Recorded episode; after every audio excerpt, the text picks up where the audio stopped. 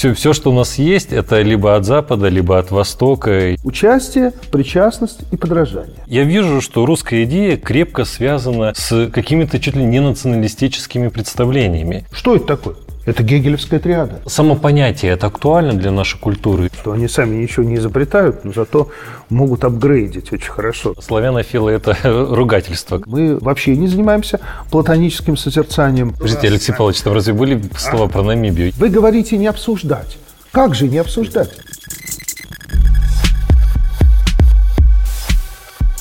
Неискусственный интеллект.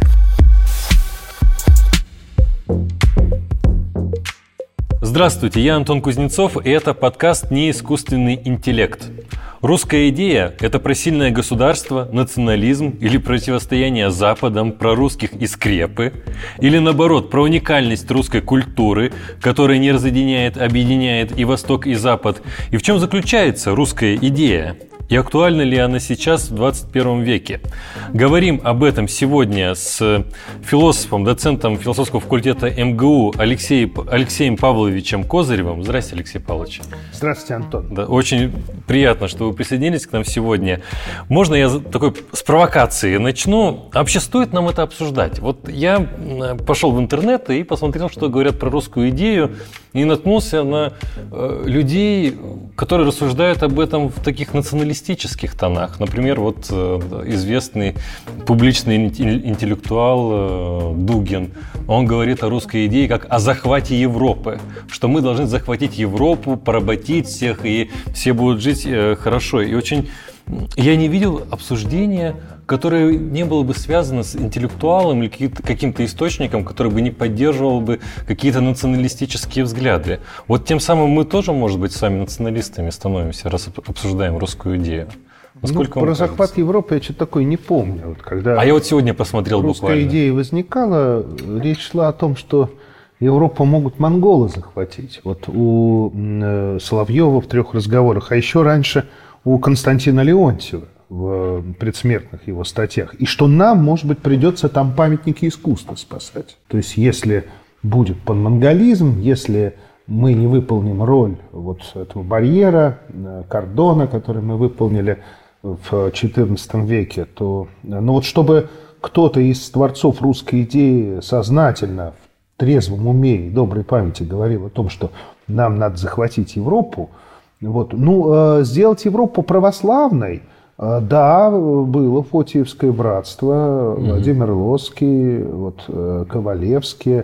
Была такая амбиция, что нам э, надо не самим окатоличиться, а вот показать э, Европе православие. И это даже отчасти сработало. Вот во Франции, я где-то читал статистику, 300 тысяч православных. И это не только потомки русских, не только русские мигранты, это французы, угу. которые познакомились там, через Оливье Климана, который был, кстати, конвертит из атеизма, mm. познакомились с восточным христианством, с православием и приняли его. Вот. Но вообще, стоит ли говорить? Э, ну, наверное, стоит обо всем говорить. Если вот вы аналитик, да, некое выражение в языке встречается – с ну, определенной да, частотностью. Да, И люди его повторяют. Да, но здесь ведь дело в том, что... Ну, когда... Кто-то сознательно, кто-то неосознанно его повторяет. Где-то в государственных каких-то документах или заявлениях первых лиц это появляется. Значит, наверное, люди вкладывают в это какой-то смысл. И вот очень интересно посмотреть, э, какой смысл в это вкладывается. И пустое это понятие. Вот Фрэнсис Бэкон э, говорил, что сущностью Аристотеля это пустое понятие. И угу. что вообще большинство аристотелевских понятий – это пустые понятия. Угу. Поэтому надо от них отказаться и построить новый органон. Вот, э, ну, тогда мы должны сказать, русская идея – это пустое понятие, за ним ничего не стоит.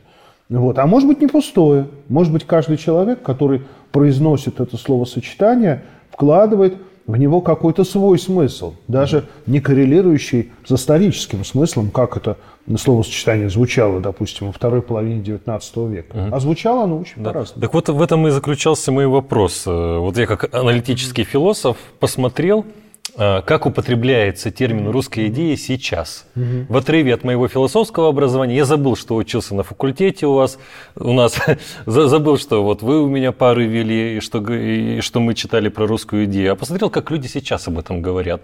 И я вижу, что русская идея крепко связана с какими-то чуть ли не, не националистическими представлениями. И поэтому вот сама вот эта дискуссия, она вот не кажется вам какой-то опасной русской идеей, что разговаривая уже на русскую идею, об, о русской идее, мы каким-то образом навлекаем на себя некоторые угрозы и опасности быть обвиненными в национализме, допустим. Ну, знаете, вообще вот, э, в русский э, философский язык, я не говорю язык публицистики и язык повседневности, а вот именно философский язык, русская идея вошла с легкой руки Владимира Соловьева. Так назывался его доклад 1888 года в салоне княгини Зайн Витгенштейн, Э, совпадение фамилии здесь э, всего лишь совпадение, потому что, вообще говоря, урожденная она была княгиня Борятинская, русская католичка, которая жила в Париже. Соловьев в это время отправляется в европейское турне. Э, он посещает Хорватию, своего друга епископа Йосипа Штросмайера, известного экуменического деятеля. Потом приезжает во Францию, чтобы издавать написанную им книгу «Для Руси и l'Église universelle» «Россия Вселенская Церковь», в которой он э, создал такую как бы основу объединения церквей, соединения церквей. Соловьев, начиная с 1983 года, выступает как активный проповедник экуменизма, объединения католической и православной церкви под престолом римского папы, римского понтифика. Он считал, что именно Рим должен стать центром Эм, Вселенской Церкви, и мы, по сути, должны идти в Рим, поскольку Христос угу. дал э, э, апостолу Павлу, апостолу Петру эм, пасти стадо овец. Да? Вот ты есть камень, и на камне семь сожжешь церковь. И вот русская идея, которая возникает у Соловьева, как «лиде рюс», то есть, вообще-то говоря, на французском языке, этот доклад был прочитан, угу. опубликован, и потом только в 1911 году переведен и опубликован по-русски Григорием Александровичем Рачинским. И эта идея э, объединительная. Он считает, что у нас нет ничего особенно своего, нам нечем гордиться. И, кстати сказать, э, в национальном вопросе в России он пишет, что у нас нет ни философии своей, ни музыки, ни литературы. Ну, такая Чаадаевщина, нет? Чаадаевщина, да. Вот при том, что Чаадаев это писал еще в пушкинские времена, когда Пушкин был жив, а э, Соловьев, э, когда уже основные романы Толстого написаны, Достоевский умер, э, и Мусорский написал все свои произведения и умер, и Чайковский почти все уже написал. Ну ничего у нас нету. Вот такая какая-то бедная нация, ни к чему мы не пригодились в мире и в истории. Так хотя бы нам стать мостом, соединить Зимний дворец Э, с Ватиканом. Угу. Вот, построить э, такой мост и показать, что Россия, вот она отвечает именно такому своему э, вселенскому призванию быть Россией Ксеркса, э, быть Россией Христа, а не Ксеркса. Угу. Каким ты хочешь быть Востоком? Востоком Ксеркса или Христа? Спрашивает он. Соловьев крайне не любит византизм. Да вот можно я вас сейчас э, да. прерву? А, вот в вашей ответе я, я понимаю следующее, что когда мы говорим о появлении русской идеи, вот как вы сейчас об этом mm-hmm. интересно рассказали, мы видим, что здесь в ней ничего особенно национального нет. Она, она такая наднациональная получается. Универсалистская. Универсалистская, да, да, что она, наоборот, какая-то глобалистская получается. Почему и... Соловьевы и терпеть не могут русские националисты? Тот же, например, Константин Крылов недавно ушедший да. от нас э, ненавидел Соловьева и считал, что Соловьев это какой-то предатель э, русского народа. Вот видите, как, какая удивительная метаморфоза, что э, русская идея сейчас подается под соусом националистических идей, а если мы посмотрим в историю, мы обнаружим, что ничего общего с русскими маршами и выражениями ну, «Россия для русских» по, или «Православие по, или смерть». сказать, ведь ну, Соловьев тоже уже пользуется неким концептом, который существует до него. Он его не, изобретает. Мы можем увидеть это словосочетание, ну, например, у Достоевского конца 60-х. У Достоевского даже в 61 году он, он использует словосочетание «русская идея». Возможно, да. Когда они, он возвращается с каторги, они начинают издавать с, э, своим братом Михаилом, с, с Аполлоном Григорьевым и Страховым журнал «Заря». Угу. Вот там, по-моему, в материалах это словосочетание присутствует. И вообще надо сказать, что это время, время активного такого нациестроительства – в Европе. 19 век – это вообще вот век э, нации строительства. Это вот к Андрею Тесле, он э, много пишет о истории происхождения европейского национализма, у него книги на эту тему uh-huh, есть. Uh-huh. Но здесь надо сказать, что начиная с Фихте, с э, речей к немецкому народу, да, которые пишутся когда Наполеон вступает в Берлин, и, по сути, пишутся как такое духовное сопротивление, духовное национальное сопротивление немцев, где он говорит, что немец это не тот, кто по крови немец и по почве немец, а тот, кто принадлежит к великой немецкой культуре. А, и... кстати, можно я вас прерву? Да. У меня вот возникла интересная такая спекуляция, mm-hmm. что получается, что сам этот дискурс mm-hmm. о, о национальных идеях, он начинает формироваться активно в XIX веке. 19 веке. Хотя национальные государства образуются в Европе ранее. В 15-16 веке начинается активное образование национальных государств. Почему, как вам кажется, наци... вот сами, сами дискуссии о национальных идеях так поздно начинаются? Ну, с одной стороны, французская революция, которая, конечно, является здесь мощным катализатором. Nation française, то есть э, э, это э, народ, революционный народ, субъект власти, суверен, который приходит на смену королю, да, угу. отправленному на гильотину.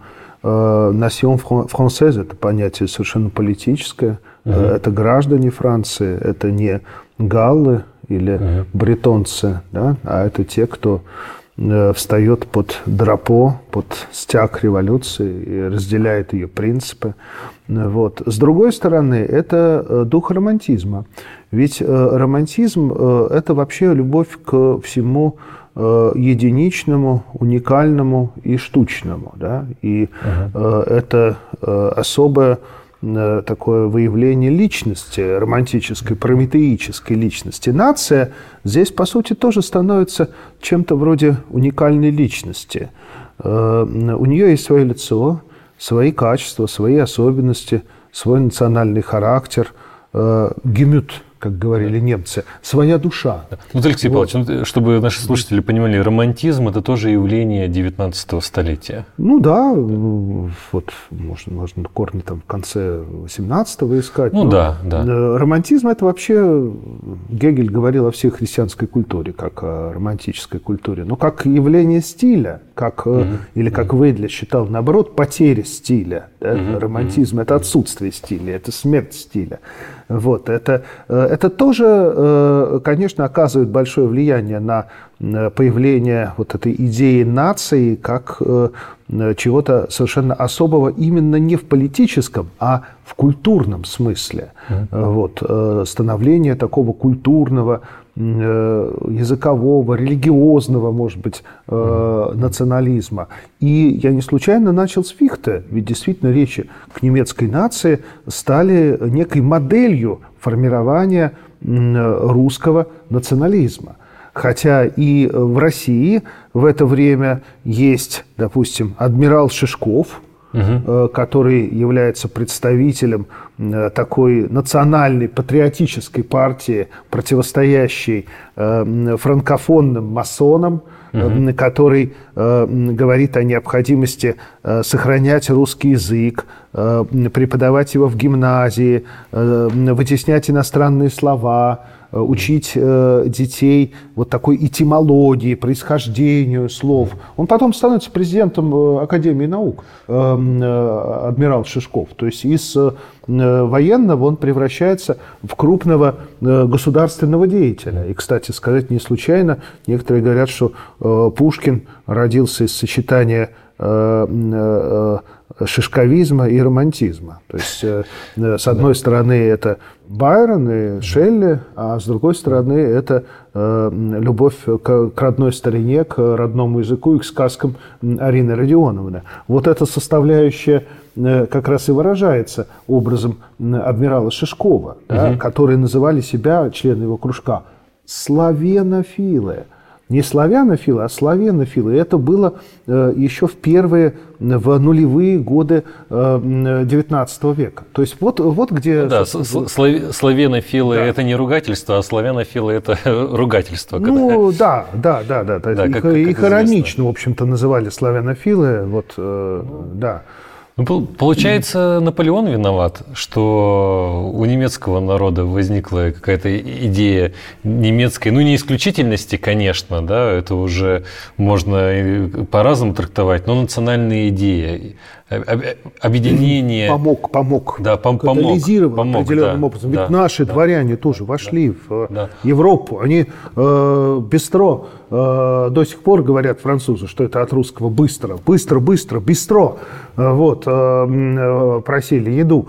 И вернувшись домой, конечно, появилась какая-то идея э, э, национальной гордости. Во-первых, мы победили такого врага. А во-вторых, что мы видим у себя дома-то? Видим э, э лужу, в, э, что называется, в пол Миргорода, и видим э, чиновников, взяточников. Ну, хочется, чтобы мы очнулись от этого сна. И, в общем-то, вот пафос Чаадаева. А здесь еще надо сказать, что еще был один катализатор. Это Жозеф де Местер, который угу. бежал из Франции, был сардинским посланником при дворе угу. Александра. Э, французский философ, папист, католик, э, который оказывал колоссальное влияние на состояние умов э, в Петербурге, и имя которого долго было табуировано. То есть, в конце uh-huh. концов, он был изгнан из России. И, вообще-то говоря, пафос Чаадаева, пафос философических писем – это просто пересказ Жозефа де Местра. Ну, давайте напомним э, нашим слушателям, кто, может быть, вообще не знает про Чадаева, что Чадаев вот э, провоцировал интеллектуальную публику и тогда, и сейчас, говоря о том, что у нас, мы ничего миру не дали. Вот э, все, все, что у нас есть, это либо от Запада, либо от Востока. И э, Чаадаев, пожалуй, с него большая дискуссия начинается. Вы знаете, вот в русской философии есть э, колоссальная способность. Это вот как говорят про японцев, что они сами ничего не изобретают, но зато могут апгрейдить очень хорошо. То ага. есть они берут чужие изобретения, и у них самые высокие технологии. Вот так же и русская философия. То есть она мало чего изобретает сама. То есть вот посмотришь, поскребешь Чаадаева и увидишь Жозефа де Местра. Да. Но мы умели потрясающе пересказывать. Да. Ну... Причем пересказывать на свой лад. Вот. Э, и Чаадаев действительно говорит, мы живем вне истории. Мы живем вне истории, э, чтобы заставить себя заметить, мы вот растянулись на такое огромное пространство от Баренцева моря до Берингового пролива. Да? Вот. Э, у нас ничего не происходит, мы ничего не помним, у нас есть какие-то отдельные деятели, мы сразу все забываем. Но вообще говоря, вот, э, ну что это такое? Ну, французское нытье такое, салонное, вот, э, которое в каждую эпоху существует. Потому что такому нытью можно ВОЗ и маленькую тележку э, противопоставить «Гром победы раздавайся». Ну, Алексей Павлович, ну смотрите, вот здесь мне кажется, что можно сказать в чем-то Чаадаев был прав, потому что в нашей национальной истории мы видим немало моментов отрицания прошлого. Вот возьмем Петра, какой радикальный ну, проект. Конечно, разрывы, Или разрывы. возьмем э, первые годы советской власти и вообще, что историю России отменили, была история ВКПБ, и поэтому отчасти, наверное, Чадаев прав, потому что так радикально от своей истории, я не знаю, кто еще отказывался. Ну да, ведь Чадаев это пишет э, в те годы, когда Карамзин издает историю государства российского. Да, То есть, да, когда да. появляется по сути, первая общенациональная, общедоступная история. Э, не факт, что история до Карамзина не писали, но э, Карамзина читали все. Это стало исторической Библией. В чем был прав Чаадаев? В том, что э, у нас нет механизма самосознания своего бытия в истории. Да? Вот. То есть у нас нет философии. И вот философия, по большому счету, нам необходима как этот инструмент самосознания. То есть самопрезентации себя в истории. Вот, поэтому письма не случайно называются философскими, их почему-то переводят философические, философик по-французски совершенно спокойно можно перевести как философские.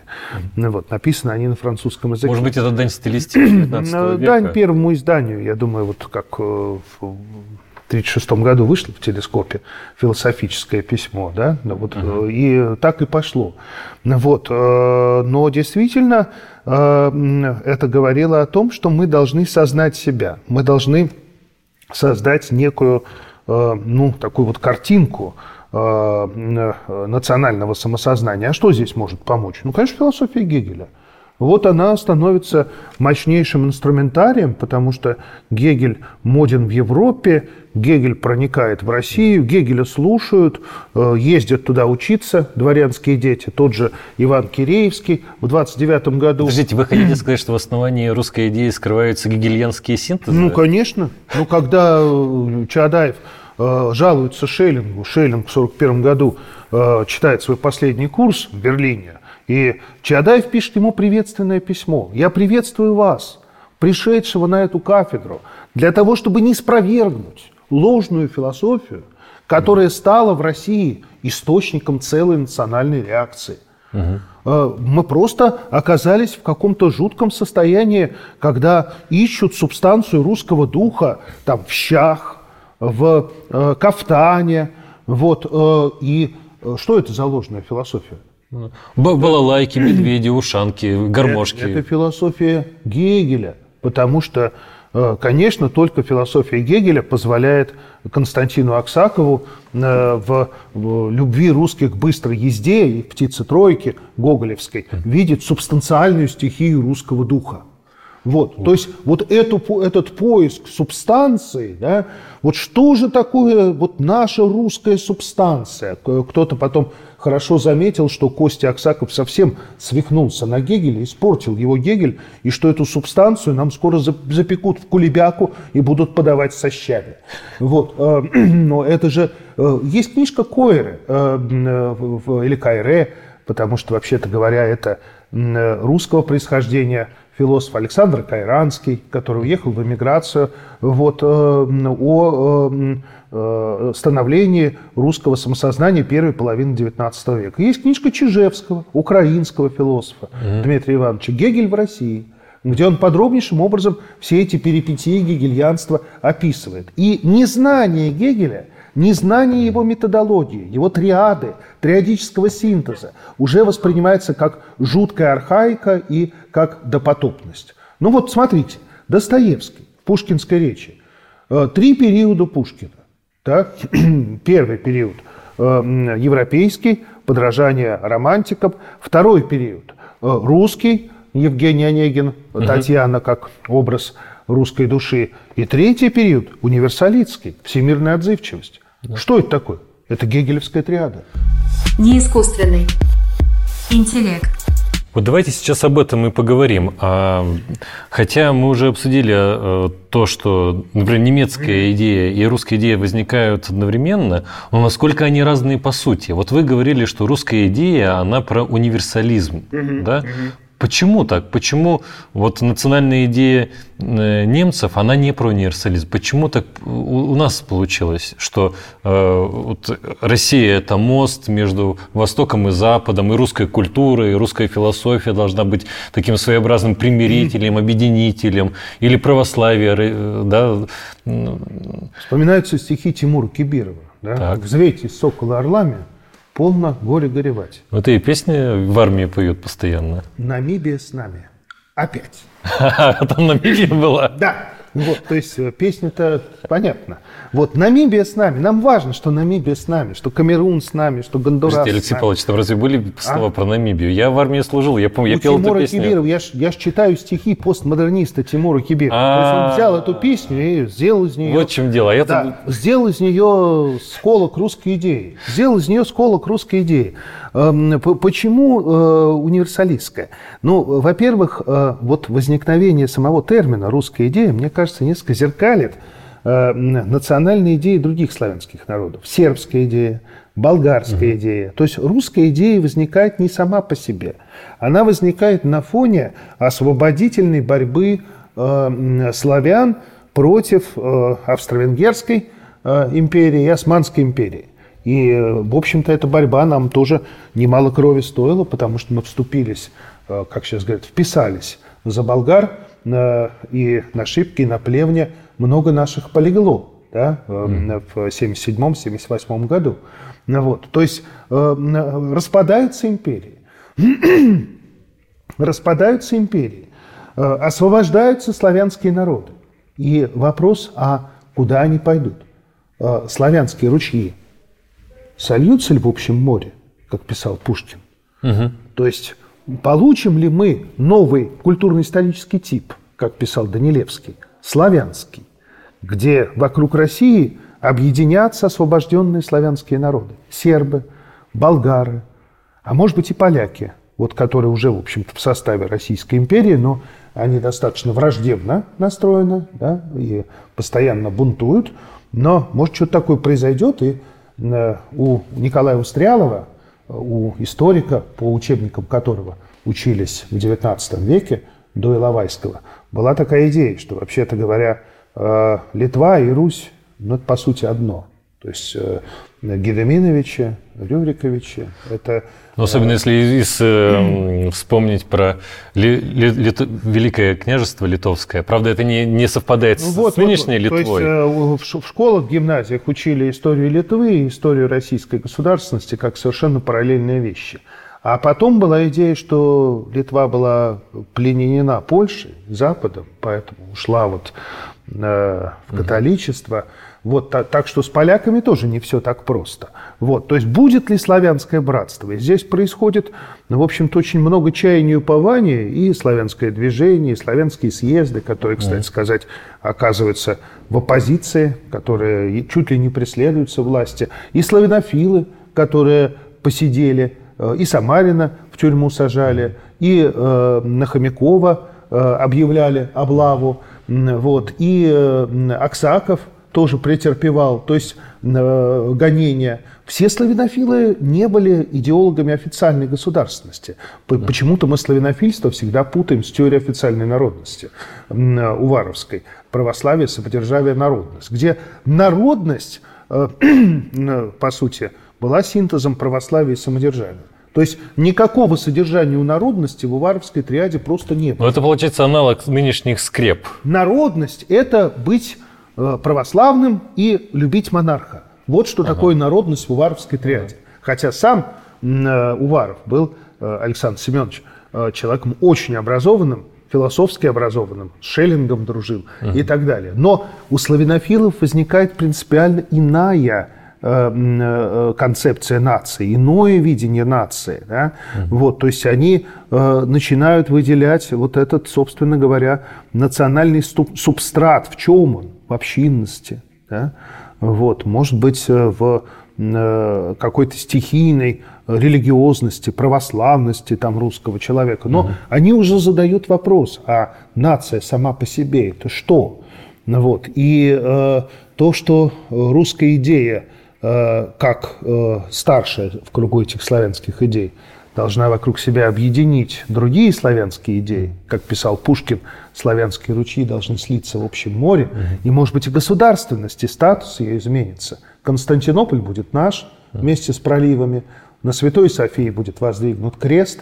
Туда перенесется государь. Это станет новой столицей славянской империи, славянского мира. И такие чаяния тоже существуют. И, может быть, вот этот универсализм, он именно отсюда и рождается, что да. мы э, должны не э, свою улицу отстраивать на языке Данилевского, а да. быть архитекторами общего дома, э, да. вот какого-то глобального целого, э, какой-то всемирной империи. Данте считал, что, вообще говоря, империя одна – у него есть угу. э, работа о монархии, да, и по большому счету Владимир Соловьев э, и Тютчев разделяли эти идеи, да. Вот, да, у Тютчев, мне кажется, был довольно-таки радикально настроен. Вот э, я перечитывал некоторые его отрывки угу. перед угу. нашим подкастом. И ну, мы, мы поняли отчасти, что русская идея, она связано с так или иначе с универсализмом, который можно понимать совершенно по-разному. Да? Этот, он может быть каким-то негативным, позитивным. Но вот как э, человек, хорошо знакомый с эм, историей русской философии, русской культуры, как вы думаете сейчас, э, что, актуально ли обсуждение русской идеи? Само понятие это актуально для нашей культуры или нет? Или, может быть, мы должны просто отказаться от него и все? Я, например, скажу вам, что я не вижу, зачем мне сейчас обсуждать русскую идею. И мы видим, что внутри университетов и академий никто про национальную идею даже и не говорит. Ну, сейчас эта идея, как, в общем-то, и в XIX веке, она во многом связана с э, самопредставлением задачи государства. То есть э, в чем задача российской государственности. То есть речь не идет о э, русском этносе. Вот, э, можно сказать, что под русским мы понимаем большую нацию. Э, то есть это странная смесь, вообще-то говоря Э, политического и национального. То есть угу. это э, такая в каком-то смысле опасная даже смесь, потому что э, то мы говорим про русский народ, да, который э, один из многонациональных э, российских народов, да, вот, то мы говорим о русской идее как о миссии российского государства. Угу. Вот. И здесь есть разные модели.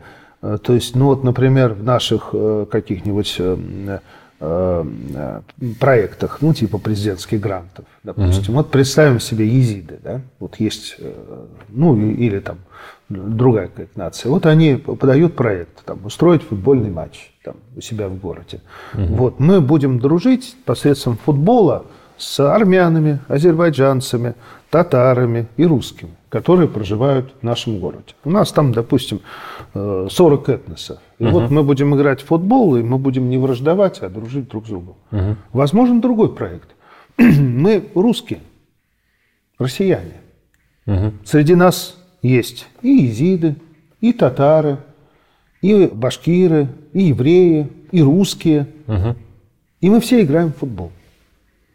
Вот э, какой проект мы э, выберем, какой мы предпочтем? Первый проект, он будет э, напоминать нам вот такой мультикультуральный тип развития, по которому пошли Соединенные Штаты Америки. То есть есть меньшинство, вот, каждое меньшинство его следует уважать, ему надо предоставлять права, э, э, вот, защищать его. Другой проект – это проект, э, э, скорее, вот такой ассимиляции, да, вот французской. Да. Угу. Французы не пошли по пути мультикультурализма. Насьон – это то, что ассимилирует в себя. То есть ассимиляция евреев во французскую нацию, mm. ассимиляция арабов, ассимиляция Магриба. Но нам ассимилировать, в общем-то, особенно некого Э, ну, разве только вот э, гостей из дружественных нам республик, которые приезжают в Москву, э, вот дворниками работать, и уже не только дворниками. Мы живем на одной территории. То есть мы, история России вот сложилась так, что много веков уже мы живем в одном государстве. Мы жили в одной империи. Мы жили в одном многонациональном советском государстве, которое было выстроено по имперскому типу. И, собственно говоря, современная Россия, она по какому пути пойдет? Она по тому же пути пойдет, по пути э, имперского развития, условно говоря, грубо говоря, или она пойдет по пути э, э, диссипации вот этих вот федеративных объединений, а может быть и по пути создания национальных государств. А вот. А может быть сегодня уже вот какие-то э, ну, национальные государства, да, да. Э, существующие на территории России, говорят э, шепотом, а может быть уже и вслух о насильственной русификации как это происходит э, в некоторых национальных республиках, да, что вот нас русифицировали, алфавит наш перевели на кириллицу. Поэтому вы говорите не обсуждать. Как же не обсуждать? Ведь это точка бифуркации, это наше будущее. Ну да, то есть получается вот. то, что здесь э, нужно обсуждение русской идеи не, не отдавать на откуп, на откуп э, националистам, Я бы сказал, а, а показать, что э, здесь, вообще-то говоря, простор для дискуссии большой что национализм – это такой в большом смысле, в большой степени фантом, который вот угу. кто-то в свое время изобрел, выдумал, а кто-то начал в него играть. Вот. Русская идея, она в значительно большей степени имперская идея, чем э, национальная идея. И если мы про противники империи, если мы хотим э, другого политического структурирования для России, то э, можно осознанно и осмысленно отказываться от русской идеи и говорить, что нет, эта идея устарела, что она э, работала в той России, сейчас она не работает. Но во всяком случае этот бренд очень значим. От него нельзя просто так отмахнуться. Давайте Вот Попытались, кстати сказать, заменить это понятие другим понятием – русский мир. Вот. э, Русский мир – это э, некий дериват русской идеи. Да? Но это понятие поработало, поработало. Сейчас оно существует там, в названии фонда, э, например, но, по-моему, уже активно не используется в нашем политическом лексиконе. Но оно себя, скажем так, по- погубило. Сейчас уже говорить о русском мире язык не повернется, под- ди- дискредитировало, скажем так. Кто сейчас носитель русской идеи? Это очень сложный вопрос. Но тут может быть ответ – государство или, э, или нация. Да? А, как- вот любой ответ, мне кажется, опасный какой-то, нет, Алексей Павлович? Э, Или вот мы с вами, да, вот как э, люди, говорящие на русском языке и читающие русскую литературу. Вот, но, наверное, русской идеи не существует для того, чтобы м, описать э, личный вкус и пристрастие э, м, чьей-то отдельной, пускай и э, прекрасной фантазии. Да? Вот. Хотя, наверное, можно создать э, патриархальный быт и патриархальный мир в рамках своей собственной дачи. Можно э, откопать э, какие-нибудь старые орудия труда, сделать выставку, да, и э, думать, что ты носитель русской идеи, потому что тебе очень нравится все русское. Можно вышиванку заказать, вот, хотя сегодня это связано с нациестроительством другой части большой нации, а именно украинской. Вот, кстати, заметьте, как национализм работает как революционная сила. Еще у Константина Леонтьева была работа, которая называлась «Национальная революция как орудие всемирного разрушения». Это Национальная политика как орудие всемирного разрушения или всемирной революции. Ну вот, то есть национализм действительно, это, если как бы зажечь это пламя, оно может быть очень сильным таким э, инструментом революционных общественных изменений. Трудно его потом потушить. Но э, если государство хочет быть э, устойчивым и стабильным, то э, э, ему приходится, как это делает э, современная Украина. Хотя она э, остается как бы в э, таком активном э, нациестроительстве, да, э, Нацию ведь можно сконструировать. И, собственно говоря, весь XIX век – это ну, вот попытка э, такого конструктора э, русской нации, а потом и э, украинской нации. Вот Грушевский, например. Вот, м, э, так что национализм, он вспыхивает не в консервативные, а как раз в очень подвижные эпохи революционных изменений. Погромы э, когда мы встречаемся с э, информацией о погромах в черте оседлости, ну, э, это первая русская революция. да? То есть, э, опять-таки, не случайно черная сотня. Когда она возникает? Она возникает и активизируется между двух революций. Э, Иван Александрович Ильин э, где-то э, после э, Октябрьского переворота пишет о том, что большевики – это те же черносотенцы. То есть вот представление, да, представление о большевиках э, у нас э, превалирует идея, что там э, э, еврейский этнос как бы играл большую роль, а вот изнутри сознания эпохи э, склады большевистской литературы в черносотенских изданиях, да, вот, и вообще представление о большевиках, как о таких националистах, черносотенцах. Возьмите сегодня вот э, тренд Навального, да, вот э, там президент Чехии э, отказывается его поддерживать и с ним встречаться, заявляя, что это русский националист.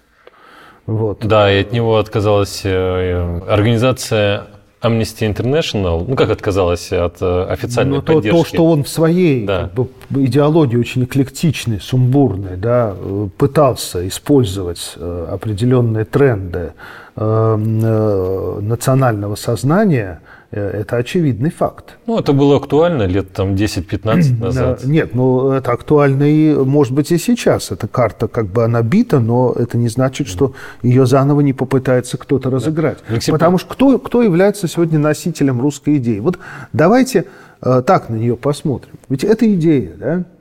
Вот ну, кто является носителем платоновской идеи? Кто является носителем идеи лошади?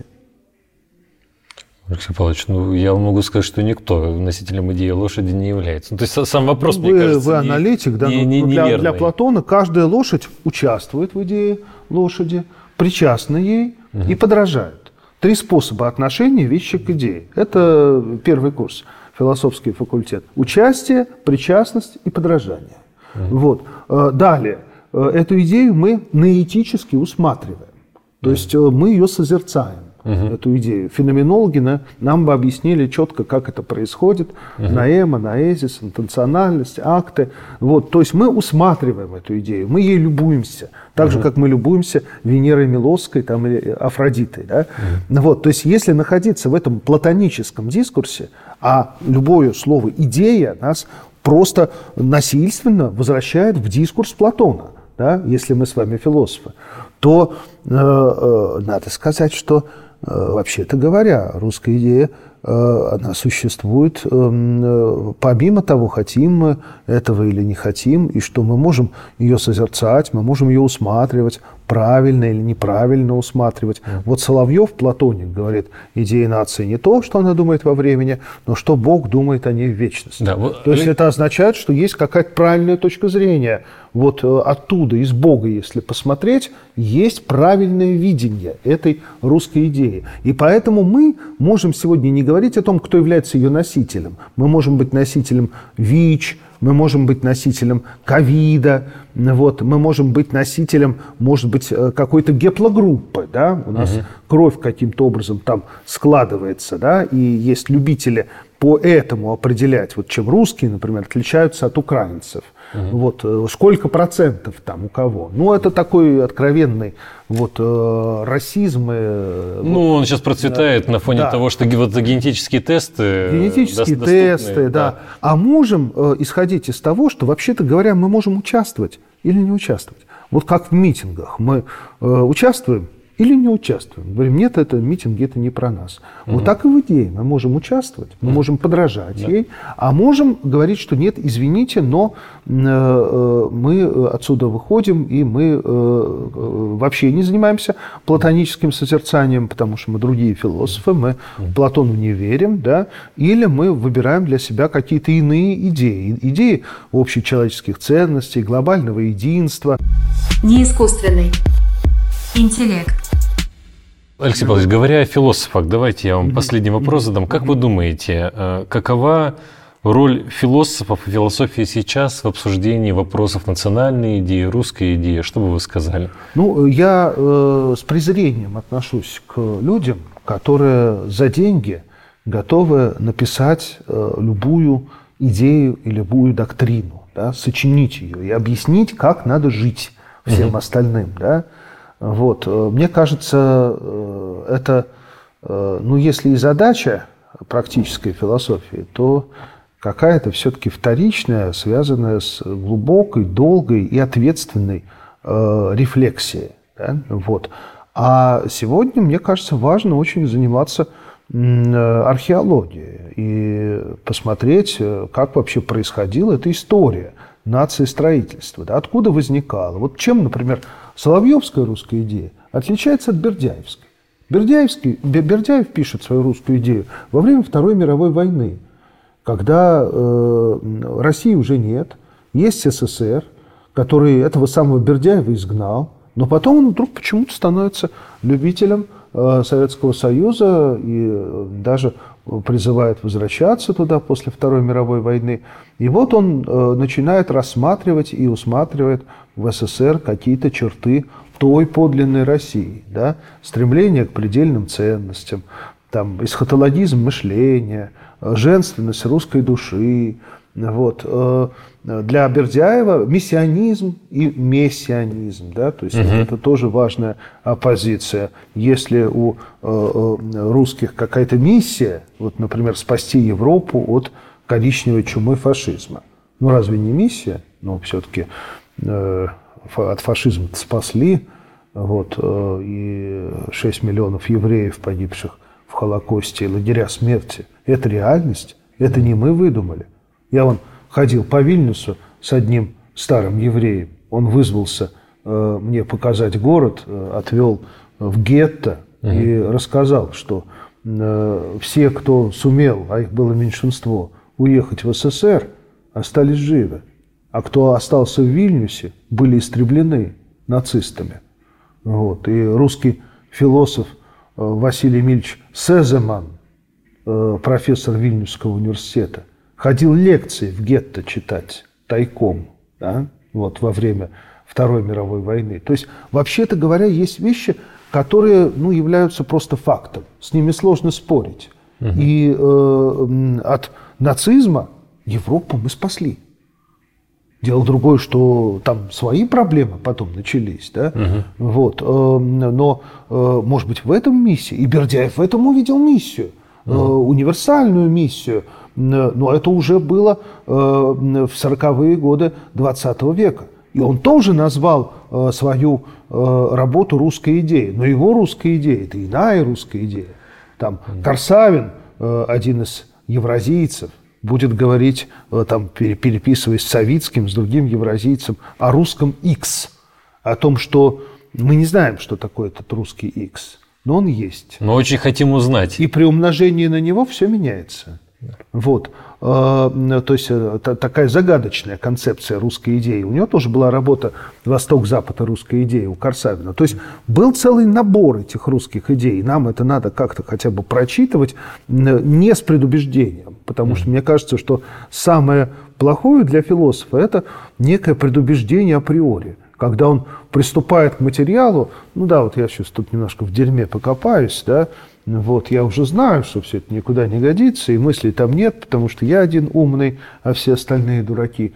Вот задача философа – это э, работать с материалом э, без гнева и пристрастия и пытаться э, в этом материале видеть какую-то осмысленную линию, которая сегодня все равно откликается в нас, откликается – вот, хотим мы быть русскими или не хотим, ставим мы для себя задачу, а никто не может запретить. Точно так же, как сегодня эм, э, в постсекулярном мире, да, в мире постмодерна, мы выбираем и э, религию себе, да, то, что нас крестили э, в православии, не значит, что мы будем православными. Но мы можем выбрать. Точно так же и свою национальную эм, идентичность. Э, мы выбираем. Мы говорим, что мы русские, мы татары. И особенно это в смешанных браках, э, там, где много э, биологических, биологической разной крови в человеке угу. смешалось. Он должен себя как-то э, приписать угу. к какой-то культуре, к какой-то нации. Или нет должен. Он может быть гражданином мира.